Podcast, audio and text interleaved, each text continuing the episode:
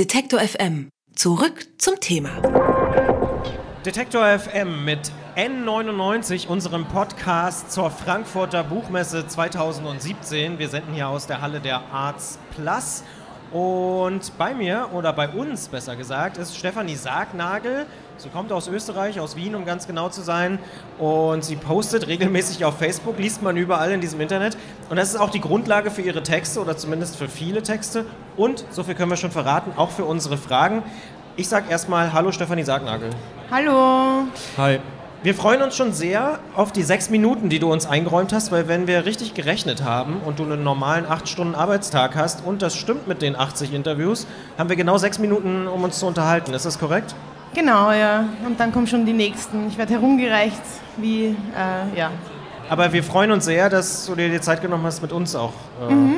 sechs Minuten zu verbringen. Ja, du hast gestern ja. gepostet, du würdest dich, äh, wolltest dich auf der Titanic-Party äh, zuhacken, musst aber die ganzen Interviews geben. Aber jetzt haben wir äh, Gin äh, dir besorgt, aber hast du keinen Bock jetzt, ne? Nein, nein. Also ich, also ich habe gestern ein alkoholfreies äh, Bier getrunken, aber das hat nicht so gut funktioniert. Titanic Party und alkoholfreies Bier. Ich bin dann ziemlich bald wieder gegangen. Okay. Ja, genau. Alkoholfreies Bier und Buchmesseparty ist auch eigentlich eine schlechte Idee, oder? Also ich meine, wie kamst du drauf, weil du heute fit sein wolltest für uns? Ja, weil ich keine Lust habe, verkatert im Fokus von lauter Menschen zu stehen. Das ist mir dann doch nicht wert. Das war sehr schade, weil es waren da wirklich sehr nette Leute, aber naja, man wird halt immer disziplinierter im. Du hast mal gesagt, dass du verkatert, aber besonders kreativ bist, oder? Weil ich habe das nämlich auch, diesen, ich nenne das immer, weiß ich, Euphoriekater, wo man die ganzen guten Ideen hat. Ist das bei dir auch so? Naja, nein, ich bin eher sehr, sehr deprimiert, okay. und, aber, aber das ist manchmal ein gutes Tool, da hat man manchmal das Bedürfnis, irgendwie das zu verarbeiten. Und das Sprachzentrum ist noch leicht angeregt vom Restalkohol. Also zum daheim im Dunkeln sitzen und am Laptop tippen ist es gut für die Kreativität. Ja und Lichtstrahlung sitzen in einer Messe mit einer Million Leuten, ist nicht so angenehm. Ja. Stichwort genau. deprimiert. An diesem Wochenende wird gewählt in Österreich. Ja. Es könnte sein, dass der Bundeskanzler bald Sebastian Kurz heißt. Also kommt das so? Ja, also das ist höchstwahrscheinlich, dass das so wird. Ja. Also ich habe verdrängt noch ein bisschen, aber ja, das wird nicht sehr angenehm natürlich. Ja. Warum? weil die ÖVP ja deutlich auch nach rechts gerückt ist jetzt in den letzten äh, Monaten. Also Sebastian Kurz ist ja der, wie eine jüngere äh, Version vom Strache eigentlich. Und ja, wenn die dann mit dem Strache koalieren, dann wird es nicht mehr so gemütlich für Krawallkünstlerinnen wie mich und andere Leute. Also mich trifft es ja eh nicht so hart. Also ich weiß auch nicht genau, warum die Österreicher ihre Sozialleistungen abwählen wollen. Ist mir nicht so klar. Aber es ist interessant, wir dachten ja in Deutschland schon mit dem Einzug der AfD oder viele Beobachter, das wäre ein schlimmer rechtspopulistischer Drall. Aber Österreich macht es nochmal ein bisschen schärfer, oder? Ja klar, Österreich hatte immer schon eine rechtsradikale Partei. In, also immer schon, solange ich halt auf der Welt bin, war die FPÖ sehr präsent und wird immer präsenter. Ist es dann für dich eher absurd, dass wir uns hier so aufregen über die AfD, wenn du quasi solche Parteien schon länger kennst? Nein, gar nicht. Ich finde es interessant, wie jetzt hier drauf reagiert wird. Einfach, also man, wir kennen es ja schon.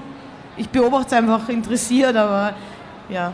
Aber du hast gesagt, du machst dir wirklich Sorgen. Also wenn, also dass man dann das Naja, Sorgen, ich meine, ich bin ja in einer relativ okayen Lage. Ich meine, ich denke nicht, dass für mich so arge Einschränkungen geben wird. Ich meine, Stipendien vielleicht nicht mehr oder sowas, aber wobei, ich meine, Wien wird eh immer ein bisschen rot bleiben, aber ähm, äh, ja, aber ich meine, für Leute, die halt gerade auf ihren Asylantrag warten oder so, ist natürlich äh, eine, sind das lebensentscheidende ähm, Zustände. Ja, oder Leute, denen es eh schon schlecht geht mit Sozialleistungen, wird es halt auch nicht besser. Ich werde jetzt vielleicht nicht so, meine Realität wird jetzt vielleicht nicht so stark beeinflusst, außer vielleicht meine, die Kunst, die ich mache, aber andere Leute trifft das halt schon in existenziellen äh, Dingen. Aber du denkst schon tatsächlich, dass deine Kunst beeinflusst wird, wenn äh, der Chef jetzt Kurz heißt, der Bundeskanzler? Naja, man muss dann halt noch mehr böse Witze machen und noch mehr Krawall. Das, das meine ich damit halt, ja. Wie erlebst du so, so neben der deutschen Politik hier so die Buchmesse? Hier sind ja auch so ein paar rechte Verlage und so. Was? Was gesehen? Naja, also ich bin gestern spaziert, also ich habe das gar nicht so gewusst im Vorfeld. Anscheinend sind die eh jedes Jahr da, das war mir alles eigentlich gar nicht so klar. Und dann bin ich hergekommen und spazieren gegangen und 100 Meter vom Robert Verlag hat der Antaios Verlag zum Beispiel einen recht prominenten, auffälligen Stand und da stehen so sechs auftrainierte Neonazis mit Seitenscheiteln davor und schauen böse durch die Gegend und ich kenne ja ein bisschen so die Hauptakteure in Österreich von den Identitären und das sind durchaus Leute, die mich die regelmäßig Fotos von mir veröffentlicht, wo ich gerade privat unterwegs bin, also die mich auch anscheinend wirklich verfolgen. Ich werde extrem bedroht, sexistisch beleidigt, ununterbrochen und finde das schon sehr absurd, dass die da so legitimiert Bühnen haben, dass der bekannte äh, Hosenpisser Sellner da äh, später eine Bühne wirklich hat. Das ist für mich schon relativ absurd, weil die treten jetzt irgendwie anders in Erscheinung, diese Nazis mit ihren Polohemden und ihren Frisuren und äh, ihren harmloseren Sprüchen, aber das sind schon sehr harte Rechte mit eindeutigen Verbindungen zu Neonazis, die halt selber auch Neonazis sind, äh, ja, mit rassistischen Ideologien und irgendwie ist das seltsam, dass das plötzlich so normal dasteht und die Leute mit der Meinungsfreiheit kommen. Das habe ich ja eher schon mal gesagt, aber Meinungsfreiheit haben die sowieso, man muss ihnen ja nicht irgendwie eine Bühne bieten, da mitten auf einer Buchmesse. Also sollte man tatsächlich als Buchmesseveranstalter die nicht einladen? Also wie sollte man damit umgehen? Das ist ja eine schwierige Frage. Ne? Sagen wir mal, man würde sie rausschmeißen und sagen, ihr dürft nicht mehr kommen, würden sie sich wahrscheinlich auch hinstellen und sagen, oh, wir sind hier, wir dürfen nicht mehr kommen. Ja, dann sollen sie sich, äh, sollen sich hinstellen. Also ich, ähm, sie haben die Meinungsfreiheit, das sind wie gesagt keine unprivilegierten Leute, das sind, die haben Geld, die haben teilweise akademische Titel, die sind in wichtigen gesellschaftlichen Positionen, die haben Verbindungen in die Politik, also das sind keine marginalisierten Opfer, das sind Leute mit Einfluss und äh, da würde ich mir eher Sorgen machen, dass andere Leute zu wenig Stimme haben, vielleicht Behinderte oder andere diskriminierte Gruppen, aber die sind nicht diskriminiert und das sind auch keine Opfer, das sind einfach extrem, also allein was die an Frauenfeindlichkeit geht, da gibt es oft YouTube-Diskussionen, ob man Frauen, die keine Kinder haben, das Wahlrecht entziehen soll und solche Dinge. Also ja, das sind äh, harte Rechte, die äh, andere diskriminieren wollen, unterdrücken. Wie siehst du diese deutsche Debatte, wenn wir mal so zu Facebook zurückkommen, wo du dich ja viel bewegst, ähm, diese Hasskommentare äh, löschen zu lassen, ähm, diese Vorschläge von Heiko Maas und so weiter? Gute Idee? Ja, sicher bis zu einem gewissen Grad muss man solche Sachen schon auch überprüfen. Es ist natürlich schwierig, das einzugrenzen, ja, das ist eh klar. Das ist halt eine Herausforderung, ab wann etwas ein Hasskommentar ist, ab wann etwas finde ich halt auch schwierig. Mir sind die Leute, ich werde auch regelmäßig bedroht und kriege arge Gewaltfantasien äh, meine Kanäle geschrieben, aber, aber oft sind mir die Leute, die das machen, gar nicht so wichtig. Ich finde dann eher Leute wie eben die FPÖ, die das wirklich gezielt initiieren und immer wieder hetzen gegen Leute, damit diese Masse an, an Hasskommentaren ausgelöst wird. Die finde ich eigentlich die wirklich schlimmen, die da genau wissen, was sie tun. Bei den Leuten, die kommentieren, habe ich auch das Gefühl, das sind einfach Leute, die sind zu dumm, um das Internet zu kapieren und was man da eigentlich schreiben kann und was nicht. Und ich habe eigentlich nicht so ein Interesse, die anzuzeigen. Ich würde gerne die FPÖ anzeigen für die Hetze oder die Krone verklagen. Aber die wissen natürlich, wie man genau diese Grenzen auslotet. Das ist dann halt schwieriger. Aber hast du einen Tipp für alle, die davon betroffen sind, damit umzugehen? Hast du da schon einen vernünftigen Weg gefunden? Also ich muss sagen... Humor? Ja, Humor, naja, sich auch zusammenschließen und ich fotografiere die gerne ab und stelle sie online, das finde ich entlastend. Ich habe auch das Gefühl, dass die Leute, die diese Kommentare schreiben, dann auch teilweise auch erst begreifen, was sie da eigentlich schreiben, wenn man so aneinander hängt an Bildern. Ich würde es auch nicht überbewerten. Natürlich ist es äh, schrecklich und extrem bedrohlich und gerade Frauen werden da auf besonders bösartige Art attackiert. Es wird natürlich auch sehr sichtbar eigentlich, wie äh, die Gesellschaft wirklich noch ist. Also ich, ich war ja selber auch davon überrascht, was für einen Frauenhass es da wirklich noch gibt. Aber das, das, haben die Leute immer schon geredet. Das reden sie halt sonst auf ihren Stammtischen und da war es halt nicht sichtbar. Jetzt kann man es halt lesen. Und die Leute begreifen teilweise schon nicht, glaube ich, was sie da schreiben. Vielleicht müsste man da auch mehr aufklären, vielleicht sind dann Anzeigen eh nicht so schlecht.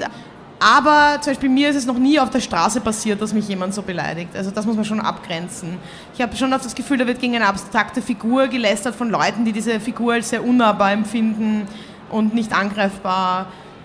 Also ich sage immer so, in meiner Familie sagt man auch, der Hermann Nitsch, dieser österreichische Künstler, der mit Tierblut was macht, sagen sie auch, ja, die Drecksau und der gehört einmal irgendwo hingesteckt oder so. Ähm, aber wenn Sie in Ihrem Dorf auf der Straße treffen würden, würden Sie wahrscheinlich sagen, oh, grüß Gott, Herr Nitsch, sind Sie nicht dieser berühmte Künstler? Da gab es also, gestern hier auf der Buchmesse ja. ein ganz interessantes Experiment, wo äh, man versucht hat, sozusagen Hasskommentare in Real äh, zu machen. Das hat überhaupt nicht funktioniert, weil die Leute sich dann eben nicht trauen, das mhm. äh, tatsächlich zu machen. Genau, da hat man halt kein direktes Gegenüber und dann auch weniger Empathie halt, wie wenn man jemand in die Augen schaut.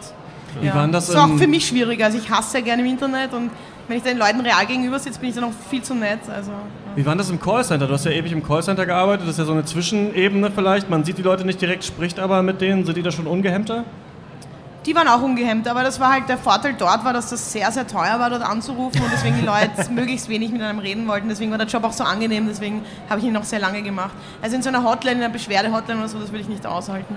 Ja. Okay, aber du hast gemeint, äh, oder du hast gepostet auf jeden Fall, dass du da noch nie wen gehört hast in vier Jahren, der dir sympathisch klang. Was ist, was ja, machen die Leute für Ich versuche äh, immer sehr sympathisch zu klingen. Ähm, das sind natürlich auch ein bisschen Übertreibungen in sehr äh, schwarzen Momenten eines Callcenter-Alltags. Stefanie Sargnagel, hier zu Gast bei Detektor FM N99. Wir sagen vielen Dank für die, jetzt waren es doch ein bisschen mehr als sechs Minuten. Statusmeldung, das aktuelle Buch.